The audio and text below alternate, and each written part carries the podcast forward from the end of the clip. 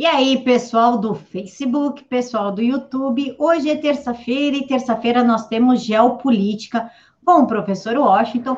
E é claro que nós vamos falar aí sobre um país que está perturbando a mente de alguns brasileiros, inclusive da Rural Business, que nos alertou semana passada sobre o perigo da ascensão da China no Brasil. E ninguém melhor para falar sobre isso do que um professor de geopolítica. Washington, muito obrigada por aceitar dessa aula para gente. Camila, boa noite. Obrigado mais uma vez. Ó, mando um beijão para você, um beijão para quem está assistindo agora essa live, né, tanto no YouTube e entre outros também veículos. É uma grande honra e é uma grande satisfação estar aqui presente mais uma vez. Professor, o microfone é teu. Pode começar que o microfone é teu. Bom, vamos lá, galerinha. Primeiro, agradecer. Eu sou um cara de agradecimentos. Sou um professor que reconhece é, o valor do trabalho.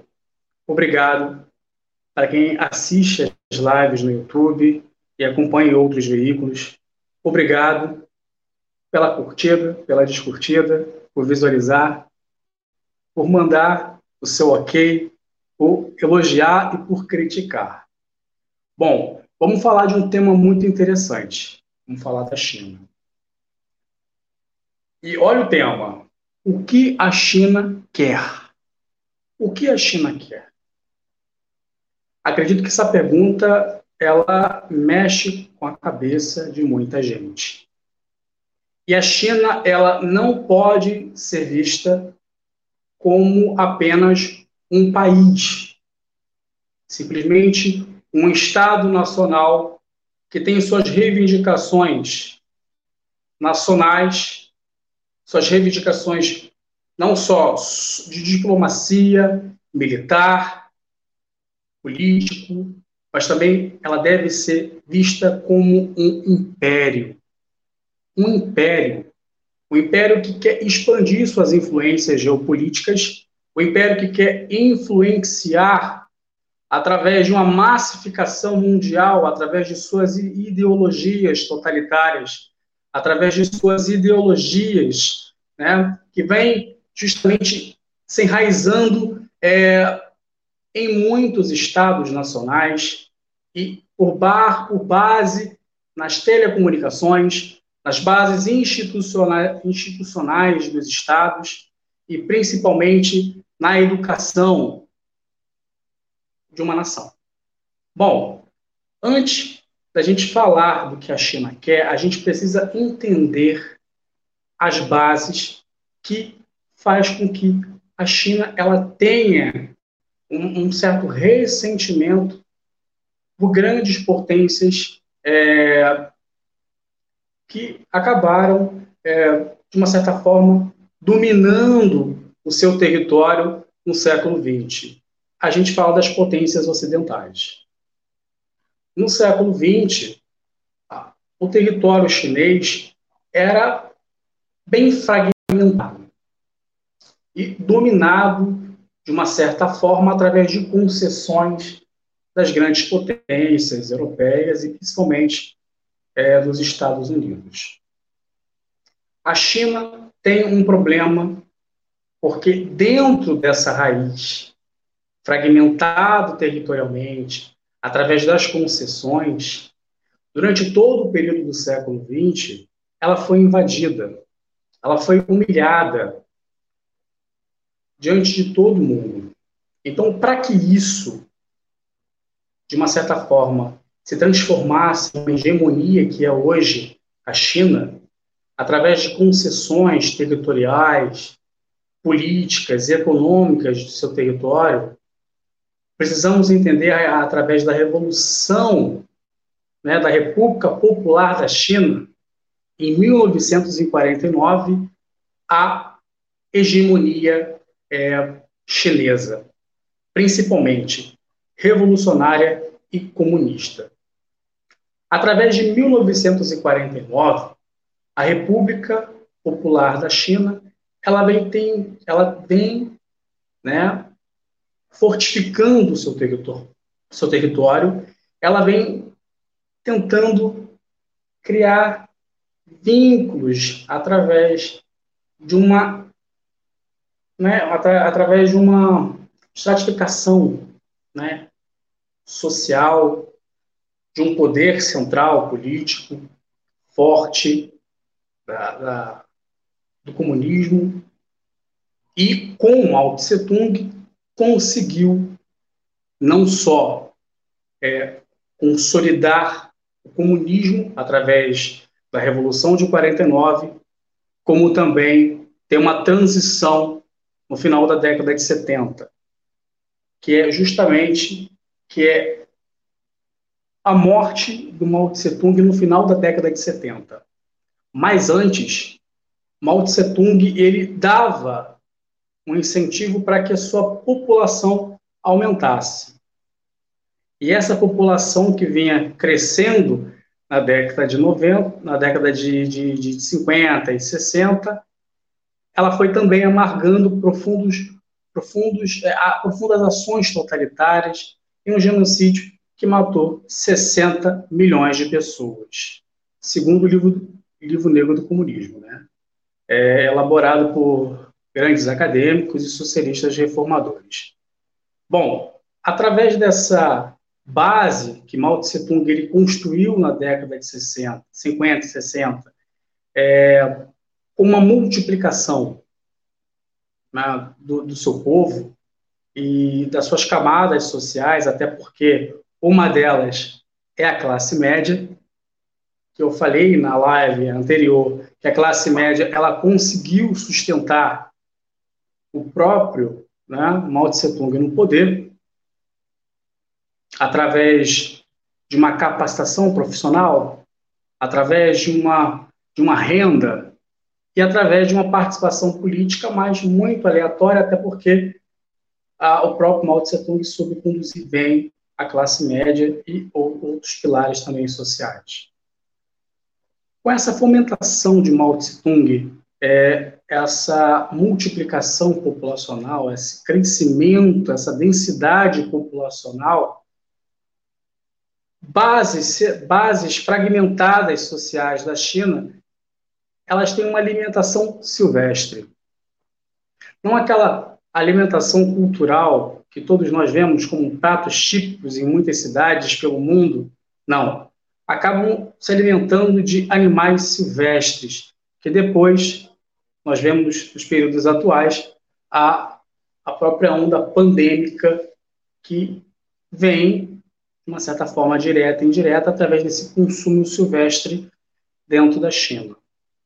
Bom, sobre essa construção populacional, essa hegemonia populacional que cresce cada vez mais, até porque faz parte de uma extensa faixa é, territorial, essa transição é, política da China que acontece no final de 70 ela passa por um, um regime né, de mudanças e que depois vão se consolidando através de novos regimes políticos, novos regimes econômicos, que o socialismo ele vai mesclando, ele vai, né, de uma certa forma, domesticando os fluxos econômicos internacionais é através do capitalismo liberal.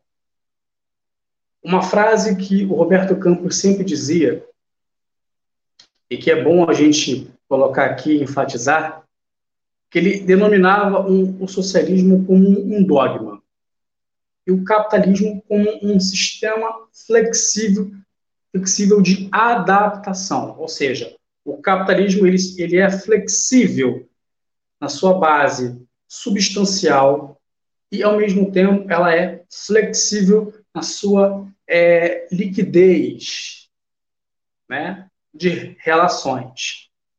Bom, dentro do que o próprio Roberto Campos definia o socialismo, né, o capitalismo, a, China ela passou por uma reforma populacional, uma reforma política de reforma não só é, econômico, político, mas também bem estrutural, bem é, de infraestrutura, urbano, todo um processo complexo de mudança acabou, é, de uma certa forma, fazendo com que a própria população ela tivesse uma consciência de ter menos filhos e poder lidar depois é, com um contingente né, de idosos que acabaria, pelo menos até agora, nos períodos é, atuais, um problema para a seguridade social chinesa. Bom, de lá para cá, a política é, de contingenciacional, né, contingente populacional, ela foi diminuindo porque a natalidade ela foi diminuída. Você tem um aumento pequeno né, de jovens. Isso, de uma certa forma, faz com que os jovens tenham menos filhos, seus planos familiares acabam sendo alterados e modificados, e existe uma certa insatisfação, uma instabilidade interna, porque muitos jovens acabam se suicidando ou tendo que quebrar né, a, a ordem política vigente de ter filhos. E para que isso não acontecesse, o próprio, é, o próprio regime comunista chinês acabou adotando que jovens passem a entrar né, no mundo militar e seguissem carreira. Né? É porque eles ocupariam sua, suas mentes e hoje qualquer jovem sonha é, com uma carreira militar. Bom, aonde eu quero chegar com isso? A população, a mudança né, do, do, dos costumes através da década de 70, final da, da década de 70, a, após a morte de, de Mao Tse Tung, e mudanças no quadro político e econômico faz com que exista uma China diferente do habitual. Se antes a gente tinha a estatização da economia, uma economia planificada, o coletivismo é, da terra, se a gente antes tinha até mesmo a reforma agrária, o Mao Tse Tung, desde 1949, você tem agora uma, um novo ar crescente e um ressentimento é, nacional crescente através da década de 70. Com uma fragmentada e desgastada União Soviética, China tem que se adotar e se readaptar a um novo, é, uma nova reorganização política internacional através de um capitalismo que vai né, se flexibilizando e adentrando um pouco mais o Oriente. Tá? Bom, dentro disso, a gente tem é, uma, uma, uma, um capital estatizado, uma humanização, uma socialização do capital, certo?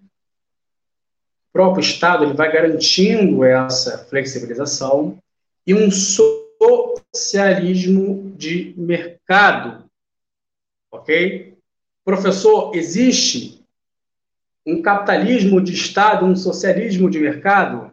Existe. Infelizmente, o socialismo chinês, um socialismo oriental, se readaptou a uma globalização e uma esfera de capitalismo internacional, de fluxos, né, de, de, de investimentos e de, de, de capitalização, né, da, do dinheiro, né, através de bancos internacionais, através de empresas. Através da década de 70, a China ela consegue é, absorver investimentos estrangeiros. E, o tempo, construir 70% de empresa privada, que eu não chamo bem privada, é uma empresa relativa, eu chamo, né? Empresa privada tem uma certa autonomia. E as empresas privadas na China, ela tem uma certa, é, vamos assim dizer, uma é, regulação, uma, uma regulamentação estatal. Até porque os membros do partido precisam estar é, dentro da, da, da, administração das empresas privadas. Qualquer tipo de, de, de, de estrangeiro que deseje, de uma certa forma, ter um, estabelecer os seus vínculos comerciais e financeiros, deve ter um membro né, do Partido Comunista Chinês dentro é, da sua empresa. Isso fomenta é, uma parte das ações para o Estado. Isso fortalece mais o Estado. O Estado ele se agiganta mais. Lembra que eu falei do, do, da questão populacional, que antes Mao Tse Tung ele fomentava o crescimento, mesmo tendo, né, no seu período de vida, 60 milhões de mortes? Pois é. A China atualmente tem um problema populacional muito forte, até porque tem escassez de alimento. E tem um problema forte na sua segurança social.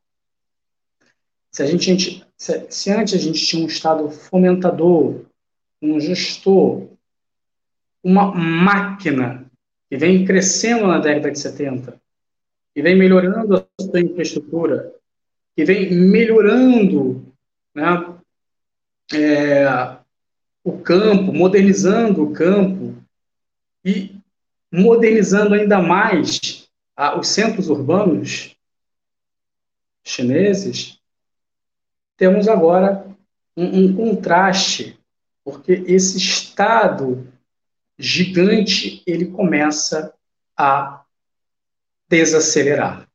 Essa desaceleração já era prevista desde a década de 90.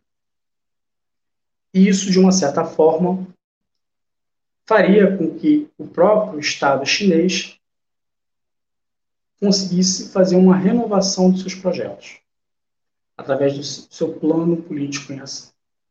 Lembrando que a China, ela não só conseguiu melhorar a sua infraestrutura, ela conseguiu também melhorar o seu poder militar é, na parte sul de seu país, no mar da China. Esse eixo Ásia-Pacífico é uma região que existe um predomínio muito forte da China. E isso acaba ameaçando, de uma certa forma, né, outros países, como o caso de Taiwan, como o caso do Japão, como o caso da Coreia do Sul, que existe uma uma construção de base militar naval.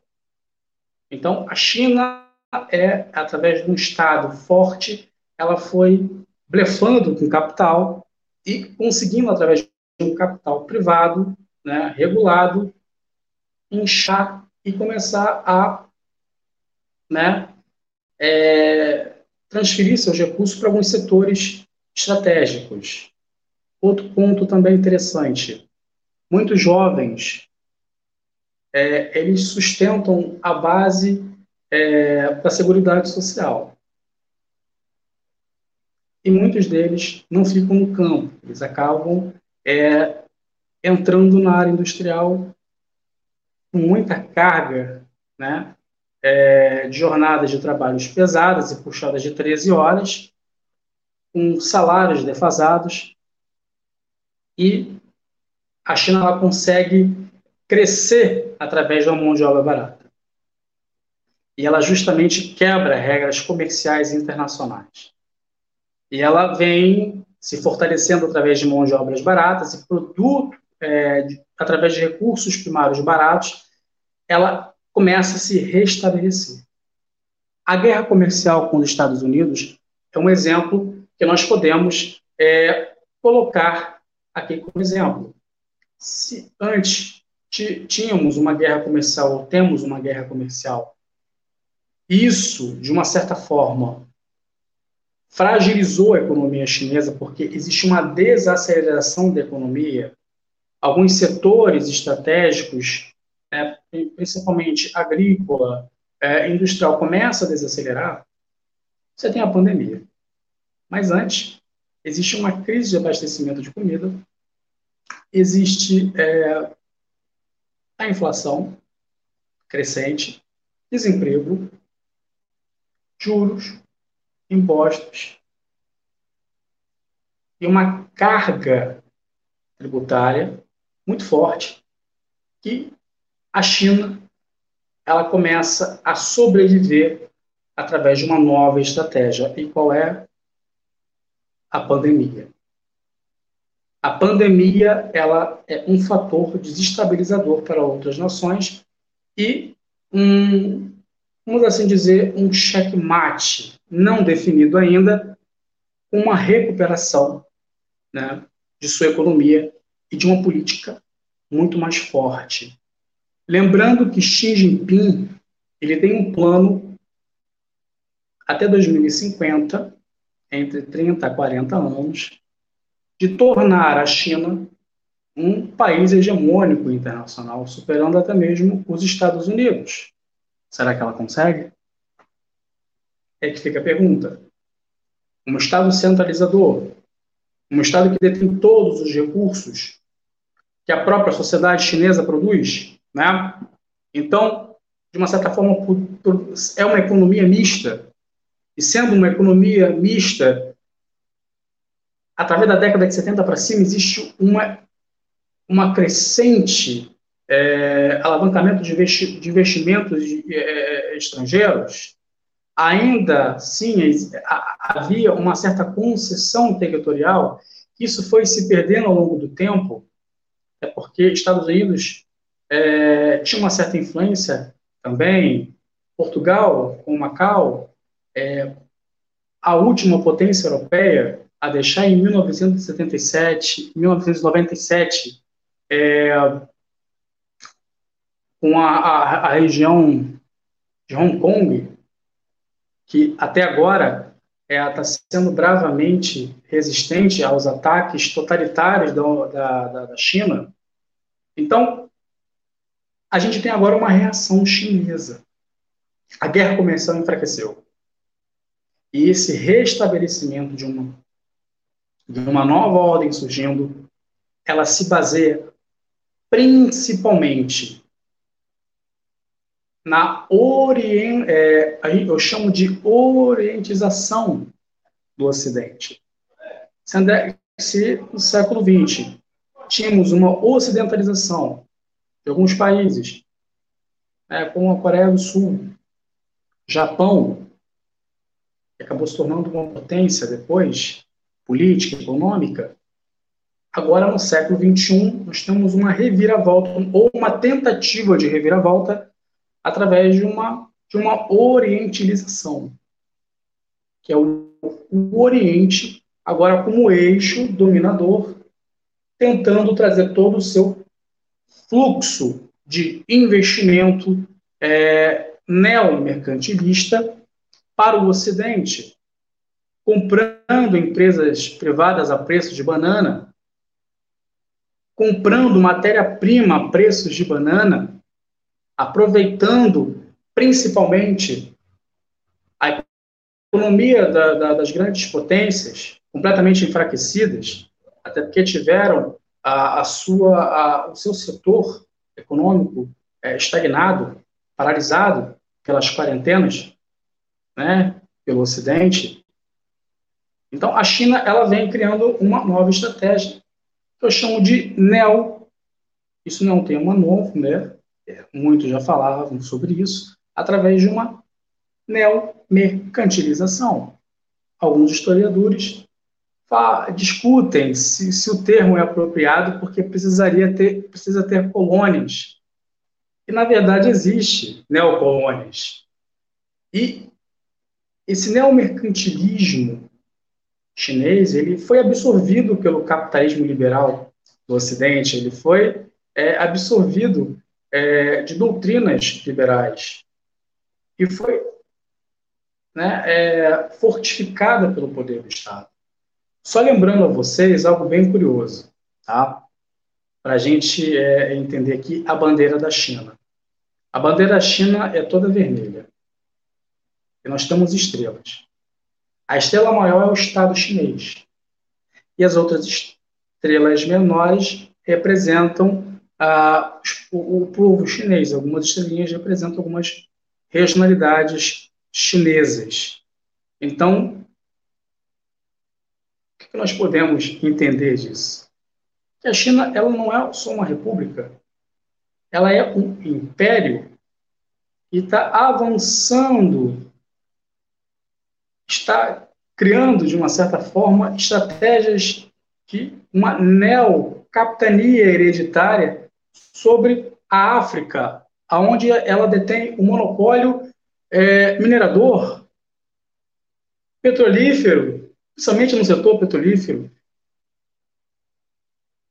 Só lembrando que a China ela é a detentora da infraestrutura africana. Ela tem uma, um, um certo monopólio de alguns núcleos urbanos de cidades africanas.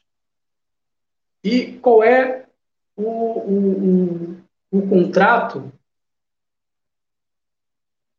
Através de, de, alguns, alguns créditos, juros, que, que, que, que alguns países podem pagar para, para, a, para a China, mas que vai se que vai demorar muito, porque é um novo, uma nova relação neomercantilista entre uma forma moder, moderna de uma relação é, neoimpério e uma neocolônia.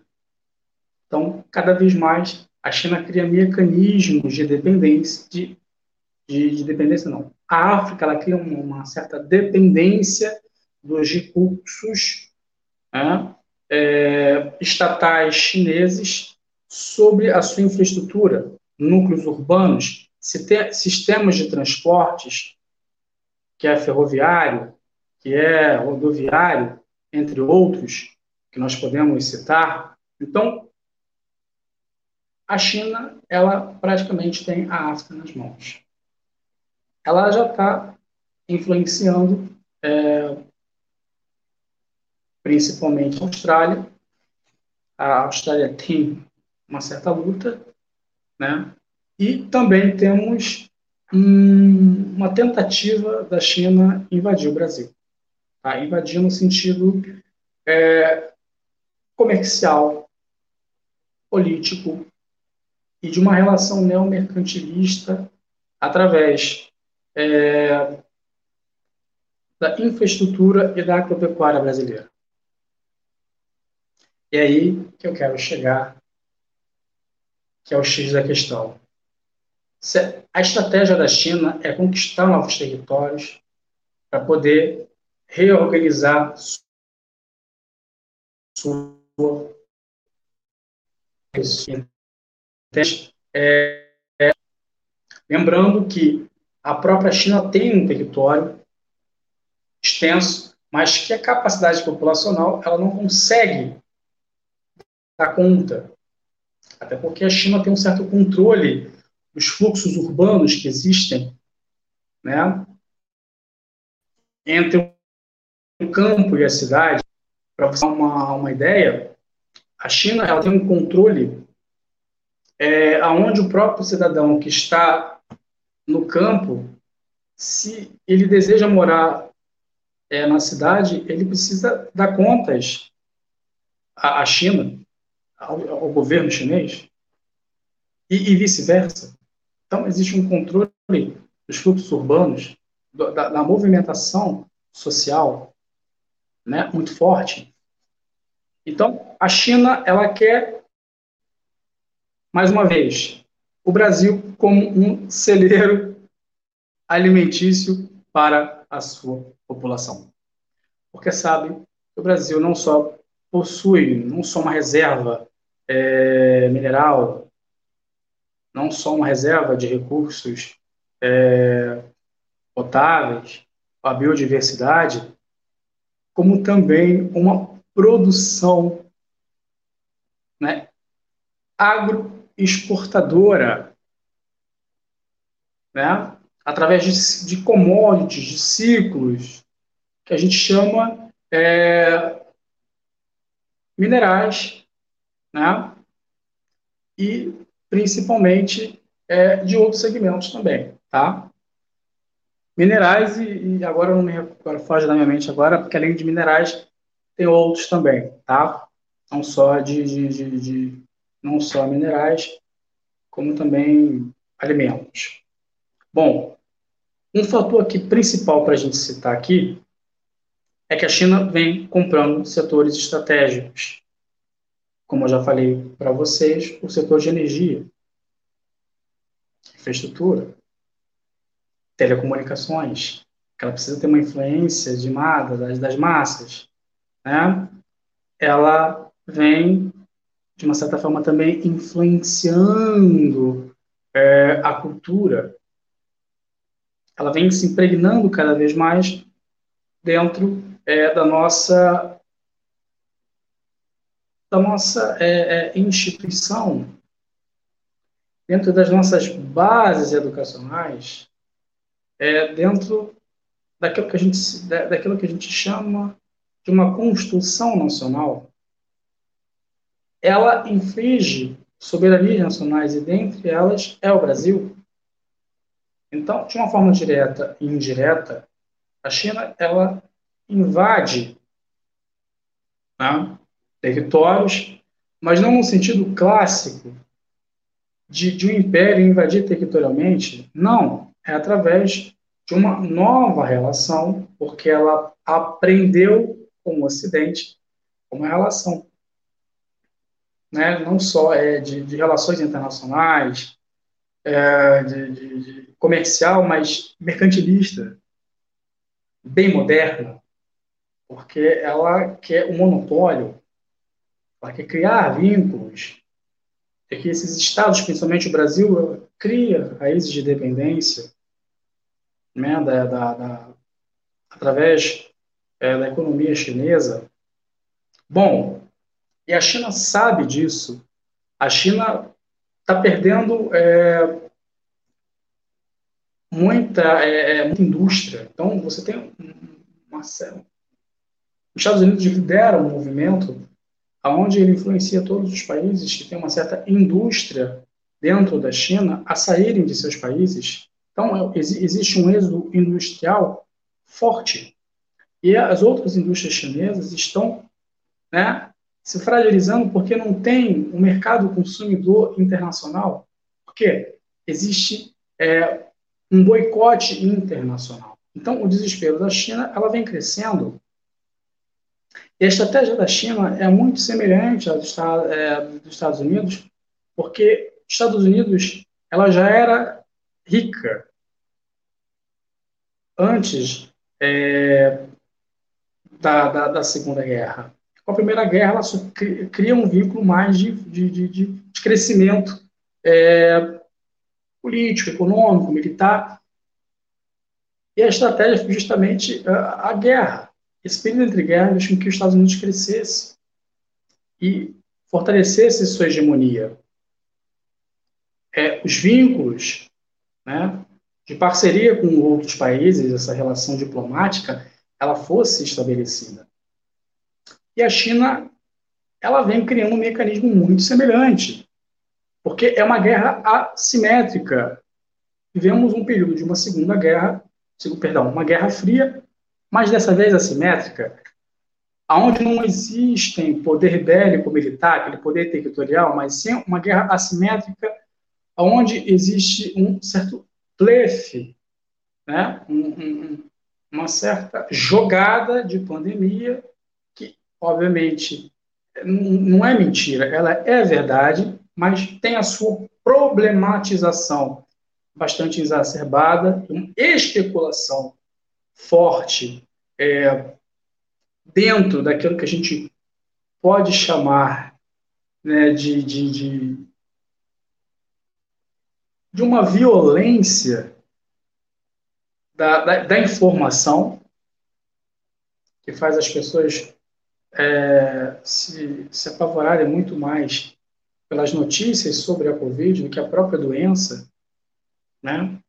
Então, essa jogada ela é puramente estratégica para uma uma reorganização da sua economia de recuperação diferente dos países é, do Ocidente, principalmente Europa e Estados Unidos. Né? Sua recuperação econômica, o seu restabelecimento, a sua reorganização política. Então, essa jogada de comprar empresas privadas a preço de banana e, principalmente, a comprarem uh, recursos primários também a preço de banana, acham que existem as garras chinesas nos territórios é, nacionais. Lembrando, esse neomercantilismo ele não é de uma propriedade privada. Não, ele vem através de empresas chinesas estatais. Se ela é rotulada de empresa privada, ela é vestida de uma regulamentação muito forte estatal, onde grande parte das suas influências, não, de suas ações, não são completamente voltados para o setor privado, mas nas mãos é, de um único partido. Então, é, se temos né, uma economia mista, que a China vem blefando ao longo do tempo, né, a partir da década de 70, é, um capitalismo de Estado, um socialismo de mercado, essa reinvenção socialista é, faz com que a China ela também tenha uma certa produção mineral. A gente fala do carvão e da energia. A China ela é detentora de produção de carvão e de energia. Não é à toa que a própria Coreia do Norte ela é dependente é, do carvão chinês. Então, essa relação neomercantilista com a Coreia do Norte, ela é estabelecida através de vínculos de dependência que a própria neocolônia né, coreana ela tem China e também de uma certa forma de produção de energia, tá? Bom, existem dentro da, existe dentro da própria China minas né, existentes é, que vão culminar de uma produção industrial forte, tá? E que vai criar uma flexibilização para o mundo. Essa indústria, ela é indústria cultural, a indústria cultural. É, quando eu falo de indústria, não é a indústria é, petrolífera, naval, não, é uma indústria cultural.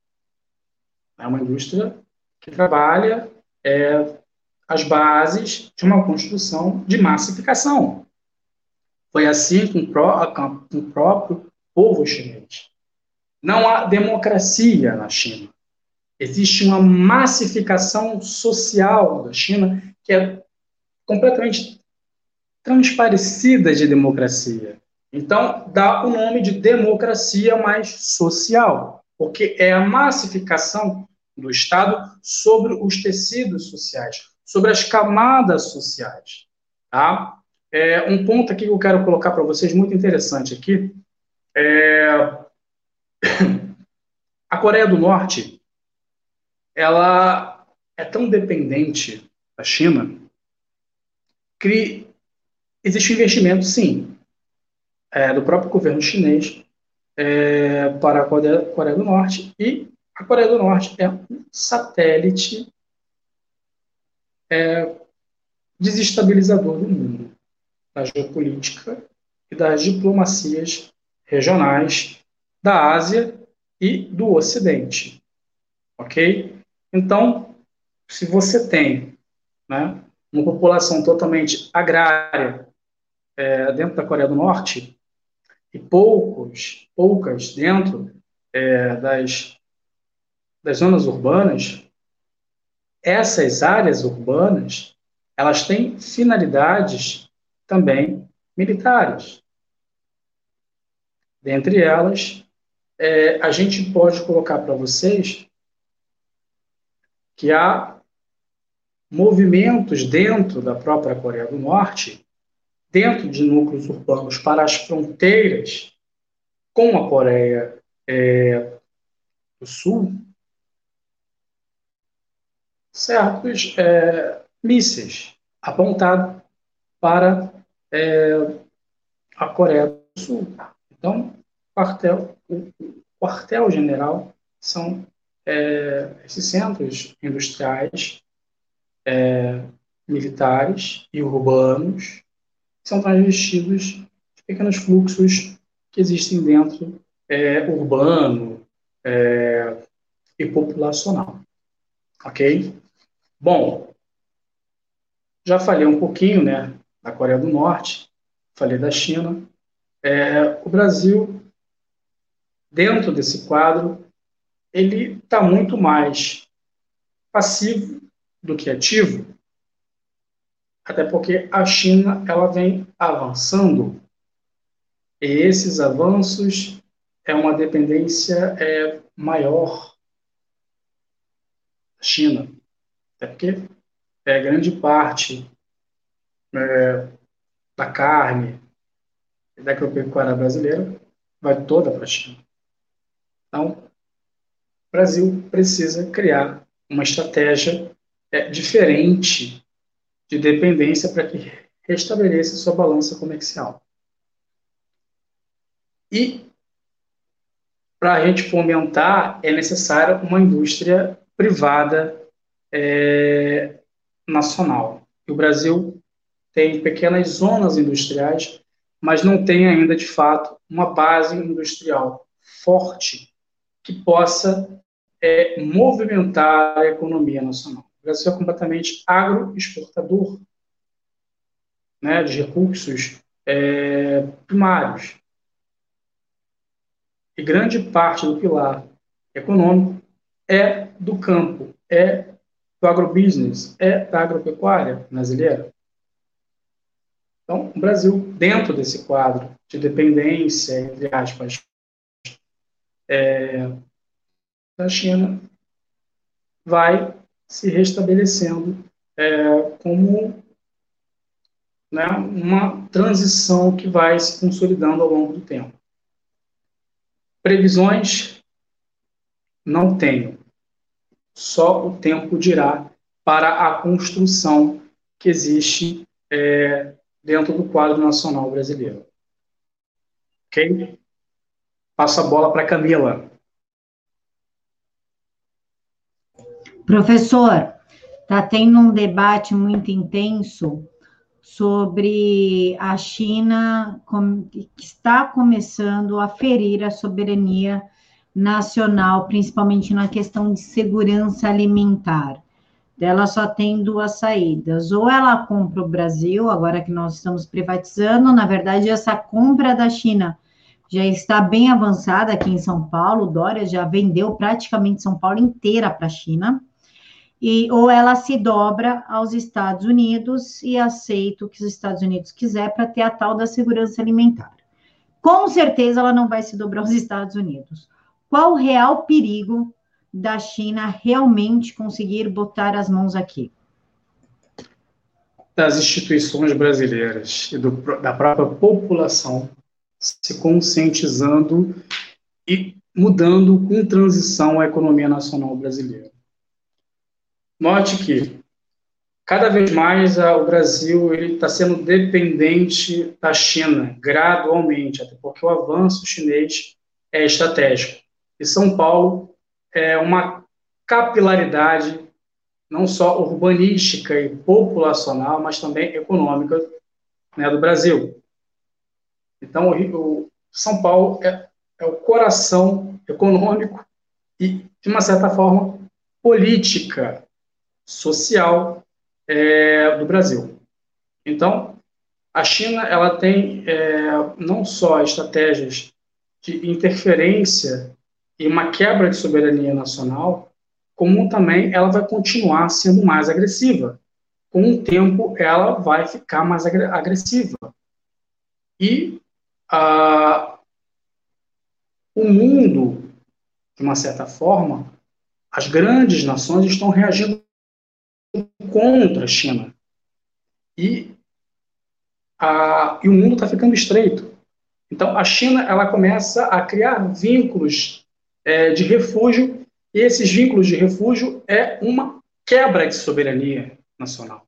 Não só no Brasil, mas na Argentina, né, o próprio poste da Kirchner já cedeu é, setores econômicos para que os chineses não só comprem, mas também influenciem né, na demanda da, da, das, da, da condução política e econômica do país.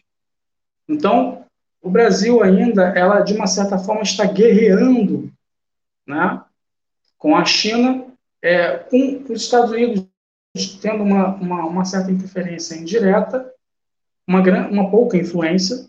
A gente tem muito mais é, um aceno de propostas americanas, mas na verdade, na prática, é, a, a, China ela tem é a grande detentora dos contratos é, de, de, de, privatização e de, de uma certa concessão é, em São Paulo e principalmente também no sul do Brasil, Paraná. Espero ter respondido. Professor, muito obrigada. Pessoal, as redes do professor estão aqui na caixa de informações, YouTube embaixo, Facebook em cima. E eu espero que vocês tenham gostado. Deixem aqui para mim nos comentários o que vocês acharam e vão lá na, no Twitter do professor debater o tema da próxima aula, o tema que vocês querem. Professor, mais uma vez, muito obrigada. Camila, obrigado pela oportunidade, obrigado pela, pela forma que está aqui, né? É uma grande honra, não só estar tá com você, mas também estar tá com esse público que sempre contempla né, as aulas, as informações. E, mais uma vez, obrigado. Eu que agradeço, professor. Pessoal, fiquem com Deus, que Jesus os abençoe imensamente. Mil beijos no coração de todos.